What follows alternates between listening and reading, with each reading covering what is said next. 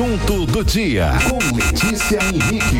Ô Letícia Henrique, bom dia Letícia. Bom dia, Luiz. Tudo bem? Tudo certo, Letícia? Tudo certo. Ai, que Acabando bom. ano, hein? Último Último assunto do dia do, do ano. é. Depois a gente volta Só dia no ano que 17. vem. É isso aí. Hoje a gente vai falar de ortopedia pediátrica. Se você está em casa, tem filho, tem alguma dúvida e quiser fazer alguma pergunta, ó, Luiz, decorei o telefone. 99779 1045. Nossa, você andou, andou olhando, né? 997791045, é isso aí, uma Letícia. Parabéns. Doutor Marcos Vinícius Moreira, Olá, ele é Marcos. cirurgião. Uhum, a gente chama dia. ele de Vinícius. Bom dia, bom O- dia. Ele é Vinícius. Uhum. cirurgião pediátrico, ortopédico pediátrico. termo- Ortopedista pediátrico. Ortopedista pediátrico. Então, ele tem muita história para contar e vai tirar algumas dúvidas da gente. Bem-vindo. Obrigado, gente. Obrigado, é uma honra. Depois da, da melhor de três, É só isso aí. fazemos uma pergunta Pode agora. fazer uma pergunta já Uma e depois eu vou cobrir que toca a melhor de três. Vamos lá, então. Hum. É, criança que cai muito. Ele falou que é muito comum chegar no consultório um pai e uma mãe que fala: Puxa, meu filho cai muito. Isso é alguma coisa preocupante? É verdade. é, Bom dia a todos. É, É uma pergunta bastante recorrente. O pessoal fica muito preocupado com aquela coisa da criança muito jovem, que começa a andar e cai bastante. Para nossa sorte, a grande maioria das vezes não é nada de mais sério. Uhum. É só aquela criança que ainda está aprendendo a andar e aí vai cair um pouquinho porque tem um pouco de desequilíbrio em coordenação normais da idade. A grande maioria das vezes não, é nada de grave. sério. Mas isso assim, que faixa etária? A partir de É que verdade, faixa etária a gente faixa tem que se etária- preocupar? Ele- É. Eles falam, eles É, reclamam. é verdade. É, a- quase sempre a primeira dúvida gira em torno do primeiro, segundo ano de vida. É muito jovenzinho ainda, é muito novo. Quando a criança tem mais de 4, 5 anos e essas quedas ainda são frequentes, eu diria para vocês que é bastante preocupante. Aí antes disso, é, antes disso, quase sempre são coisas normais da faixa etária. E aí, para começar a andar tem idade, os pais ficam preocupados. Tem criança que começa cedo e criança que demora. É verdade, isso varia tá bastante. É, não, é, varia bastante. Mas é, se a gente for pegar os livros mais sérios, os livros legais, é unânime no mundo inteiro que qualquer criança é, típica, sem nenhuma alteração importante, ela vai andar até 18 meses de vida. Então, não se preocupe se seu filho não começou a andar antes de um ano. Isso não é obrigatório, muito pelo contrário. É muito comum a molecadinha começar a andar com é, 12, 13, 14, 15 meses de vida. Isso é absolutamente Ó, dentro normal. do esperado. isso aí, né? Então, Saber, se né? tiver alguma dúvida, tiver alguma pergunta, manda aqui pra gente. 997791045. Tá certo, Letícia. Assunto do dia com Letícia Henrique. Letícia Henrique, o assunto aqui é muito sério, Doutor- muito interessante. Doutor Vinícius está com a gente Marcos aqui. Vinícius Moreira, ele é ortopedista pediátrico.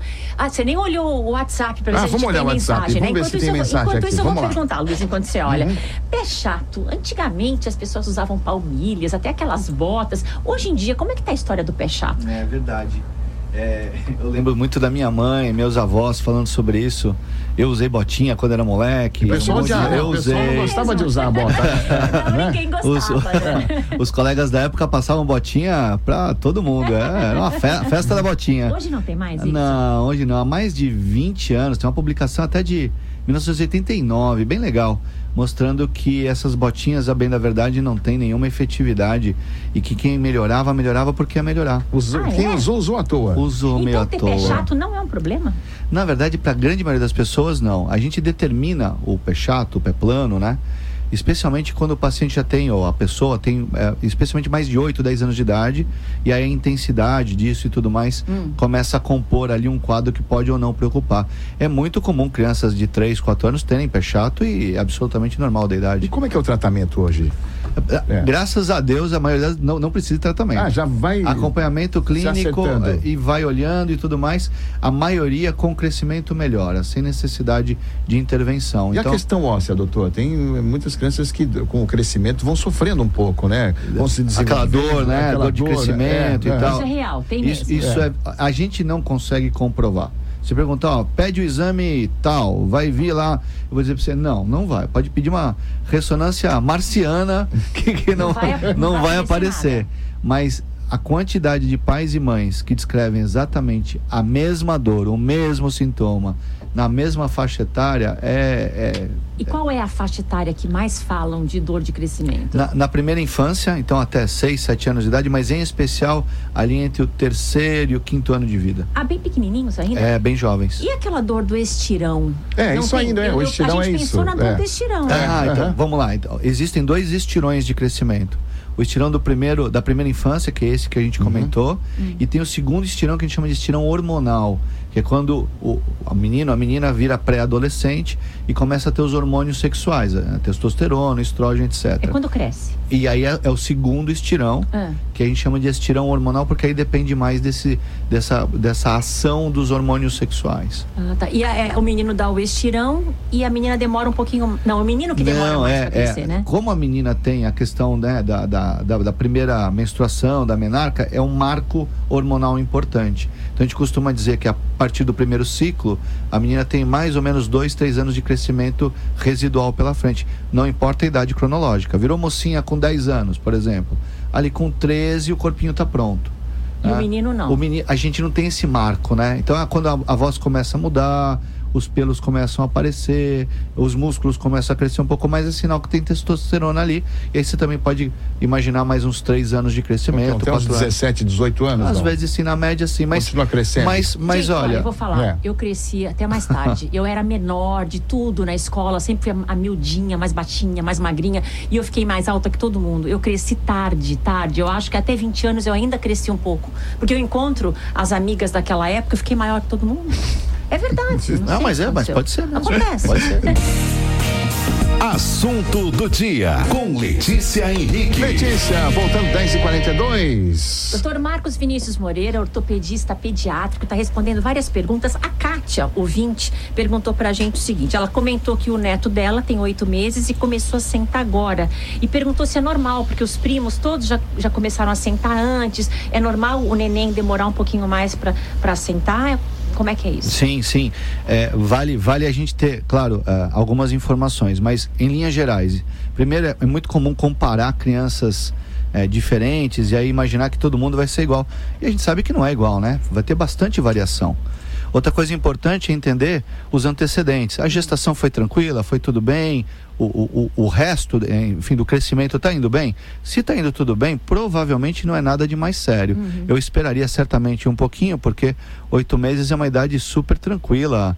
Para esperar, a criança está começando a sentar, equilibrar o tronco, que a gente chama, em média, entre o sexto e o sétimo mês.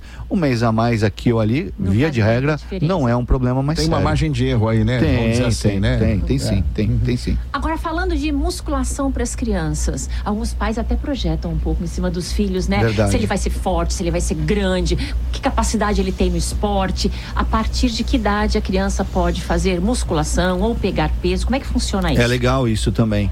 Treinar força, bem da verdade, é diferente de fazer musculação. O pessoal tem aquela coisa da, do alterofilismo na Pegar cabeça, peso, né? O, É. o. Então, assim, treinar força não é alterofilismo. Hum. Então vamos imaginar uma criança que corre bastante, pula, voa, não sei o quê. Ela já está treinando força. A Hum. gente chama isso de calistenia, quando você treina com o próprio peso do corpo. É. Isso é bacana pra caramba e já pode ser feito em qualquer idade. A musculação, aquela coisa de academia e tudo mais, requer um pouquinho mais de maturidade é, esquelética. Então aí vale uma avaliaçãozinha para a gente poder dizer, ó, não, aqui dá para ir, mas é muito comum você começar com 10, 12, 14 anos, desde, desde que bem orientado. Não é problema. A grande questão é não confundir. Atleta de alto rendimento, aquele cara que faz treinos super excessivos e tudo mais, e que de fato pode machucar. Uma pergunta. Criança tem dor nas costas? Você tem esse relato? Criança tem dor nas costas hoje em dia? Olha, nos últimos dois anos, por conta da pandemia em especial, a gente tem tido muita molecadinha com dor nas costas, na região cervical, né, na, na parte mais alta, no pescoço, ou na região lombar. Grande parte dessas dores tem sido provocadas pelo que a gente chama de uso excessivo das telas, computador e em especial celular. O pessoal está usando demais celular. E aí, por melhor que a sua coluna seja, por mais jovem que você seja, você também pode ter dor, né? E aí Então, vai ter dor mesmo. Tem que colocar atividade física na vida das Ó, crianças? sem dúvida, para ontem. É, porque elas estão muito presas, né, na tela, é verdade, né? Ficam Passam passam horas, horas na horas. tela, né? Não, não, não saem disso, quer dizer, é uma vida completamente diferente do que aquela que a gente teve, aquela vida que a gente se acostumou a ter, né? De sair, brincar, jogar Ah, bola. sem dúvida. É, É totalmente diferente. É, É, é total- muito comum passar cinco, seis horas, às vezes, de frente para o computador. Imagina Sim. o corpo dessa criança. A gente que brincava, corria, pulava, saltava, descalço. chegava em casa né? tudo sujo, né? É, ralado. Suado, ralado. Joelho E, e a- e além da dor, vale a ressalva, é excesso de peso também, né? Aí a pressão É. aumenta, o colesterol, não sei o que. Então, o negócio não tá legal, não. Precisa colocar a molecada para fazer atividade E física. o esqueleto sofre com o aumento do peso também para as Ah. crianças? Porque pro adulto a gente sabe que sim, né? É, o efe... na verdade, a, a grande preocupação é o efeito crônico, né? Ao longo dos anos, Tá. né? Não, nem tanto aquela coisa muito ah, para ontem e tal, mas imagina isso por 5 anos, 10 anos, 15 anos, 20 anos. Quer dizer, essa soma não é legal, né? Uhum. Assunto do dia com Letícia Henrique. Letícia, voltamos aqui no bloco final da nossa entrevista de hoje. Já tá acabando. É o né? último assunto do dia de Pois esse- 2021. Esse tema é tão importante, Pois é. né? Agora é um recado Tem para que voltar muitas outras vezes, porque tem muita coisa aí que a gente ainda não, vem, to- A gente vai não combinar falou. pra é. falar só da parte esportiva, mas vamos dar um chorinho hoje que eu acho que é Tá. importante falar. É um recado para todo mundo. As pessoas hoje reclamam muito de dores, principalmente os mais velhos, né? Então, atividade física é importante para quem tem mais idade, para que ela viva com menos dor. A gente pode falar isso? É fundamental, gente. É, qualidade de vida. Todo mundo quer envelhecer. Eu quero. E eu quero envelhecer bem. Para envelhecer bem, é claro, a gente precisa de um montão de coisas aí, mas o que é fundamental é fazer algumas lições de casa, né? Dormir bem, comer bem e praticar esportes. E quanto mais é, velho, com mais idade a gente vai ficando, mais dependente é, de treinamento de força a gente fica. Então, treinar força, aquele negócio de, pô, vou puxar um ferrinho, Pegar peso. Pega- pegar peso, claro, dentro do condicionamento que você tem, tá certo? Respeita teu condicionamento, vai no médico antes. Não vai fazer besteira sozinho, pelo amor de Deus, tá bom? Mas fez a lição de casa, foi no médico, tá bem, posso treinar? Treina força, põe na rotina treinamento de força. Você vai envelhecer melhor, você vai ter ali uma qualidade de vida bacana quando você tiver um pouquinho mais de idade. É musculação, doutor? Musculação a partir dos, vai, 40, 50 anos Ah. é fundamental? Gente, veja, as formas de treinar força são inúmeras. Ah, tá, não precisa A musculação só- é uma delas. Então, tudo bem se o paciente gosta de treinar musculação, fantástico. Eu, por exemplo, eu gosto. Eu vi alguns me exemplos, alguns exemplos de, de, de, assim, uns dois ou três de pessoas que começaram a treinar com 60 anos. Sim, tem vários. Homens e, homens e mulheres. É, mo- é muito legal Pode, isso. pode, claro. Passa no médico, vê se está tudo bem, coração tá legal, pressão tá legal, né? Não tem diabetes, essas coisas clínicas que podem né, fazer diferença.